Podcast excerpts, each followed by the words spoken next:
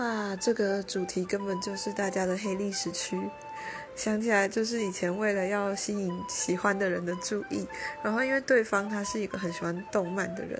所以呢，我就我自己是很不会画画的，但是为了吸引他的注意，所以我那时候就用描图纸去描。这是他喜欢的动漫的图，然后再把它影印下来送到他们班上去。我还不敢直接送给他，就是送到他们班上的同学手上，然后跟他是很要好的朋友然后借此去吸引他的注意。虽然后来是真的就是有认识到啦，但是就是现在讲起来就觉得自己怎么可以做出这么，呃，好傻眼的事情。